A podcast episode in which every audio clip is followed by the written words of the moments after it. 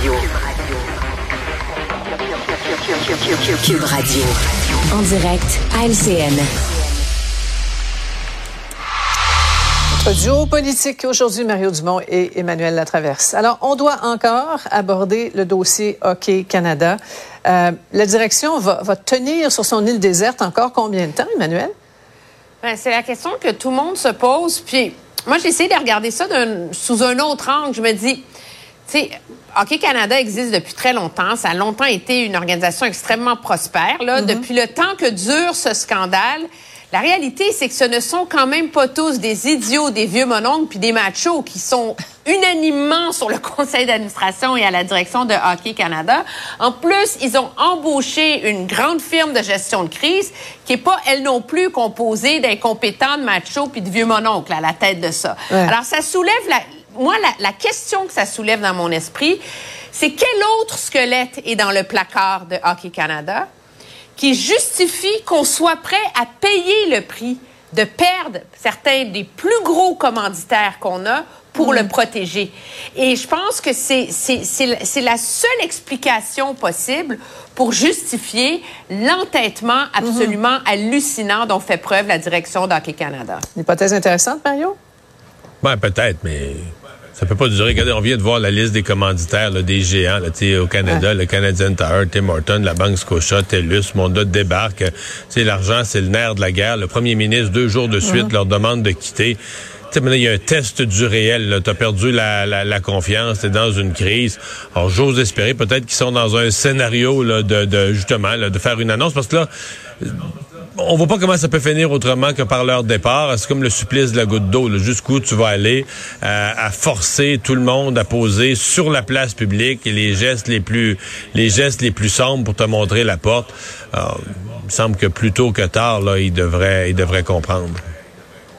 Oui, en même temps, on se demande euh, à travers tout ça, combien de, de joueurs qui, qui, ont été visés par, par les allégations, euh, protégés, restés dans l'anonymat, se sont retrouvés. Mais, mais ça, c'est une bombe à retardement. C'est une bombe à retardement, Sophie. Un beau ben jour, un beau jour, les noms vont sortir de ces joueurs-là. C'est presque inévitable qu'un mm-hmm. média, quelqu'un va l'apprendre hein, et ils vivent. Euh, c'est une bombe à retardement. Ouais, on verra. Ottawa, autre belle prise de bec, Poilièvre Trudeau. Emmanuel, euh, bon, le, chef répond qu'il ignorait toute cette histoire-là de, balises euh, intégrées à ses vidéos, mais il y a quelqu'un quelque part dans son entourage qui s'est chargé de toute cette opération-là. Là.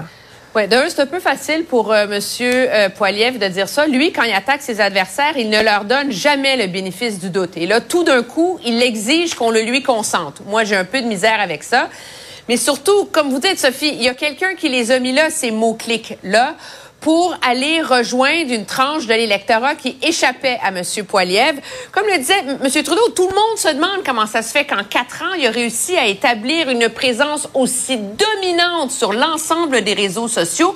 Mais là, on a une partie de la réponse. C'est parce qu'on a courtisé des franges radicales de l'électorat. Les misogynes en sont quels sont les autres maintenant?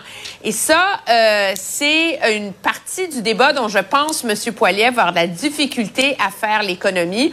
On avait parlé des conspirationnistes avec le Forum économique mondial, les mm. camionneurs. Là, c'est les misogynes. Je pense que c'est pas terminé cette affaire-là pour lui. Oui, et, ça a duré pendant des années. puis on rappelle, c'est quoi, 250 000 à peu près les abonnés là, sur YouTube de M. Poilier? Oui, mais c'est parce que, Sophie, c'est ces cinq lettres qui, qui, deviennent comme un, code pour, pour mm-hmm. que ces gens-là euh, soient rapidement informés ou trouvent rapidement les, les, vidéos de M. Poiliev. Euh, je suis prêt à croire que lui n'était pas au courant, qu'il n'a pas, pas fait ça lui-même. je suis prêt à le croire. Mais quelqu'un de son organisation l'a fait. C'est pas apparu tout seul. Des, des, quelqu'un a tapé ça sur son clavier. Là. Et il l'a fait avec une intention de dire Ah, il faut les viser, ces gens-là, c'est du bon monde à avoir de notre bord. Là. Euh, est-ce que cette personne-là qui a fait ça, qui a souhaité ça, qui avait cette intention-là, est encore dans son organisation? Euh, À quel rôle? Il y a des vraies questions qui viennent avec ça. Là.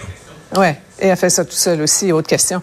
Euh, maintenant, parlons des, des, des, des prix qui s'envolent au supermarché. Euh, Est-ce que c'est aux communes d'enquêter sur le coût de l'épicerie, Emmanuel? On se posait la question tous ensemble, l'équipe.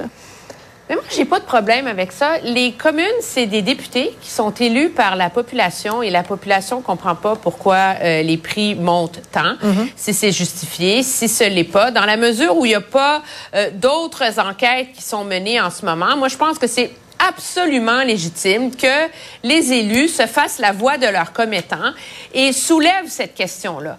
Et enquête, fassent venir des témoins, essaient de comprendre ça. À un moment donné, euh, vous me direz, ben, il y a des ministères dont c'est la job, le ministère des Finances, de trouver des solutions à la crise de l'inflation, peut-être, mais c'est aussi la job des élus d'essayer de, comprendre le pourquoi de, des difficultés mhm. auxquelles euh, leurs électeurs sont confrontés.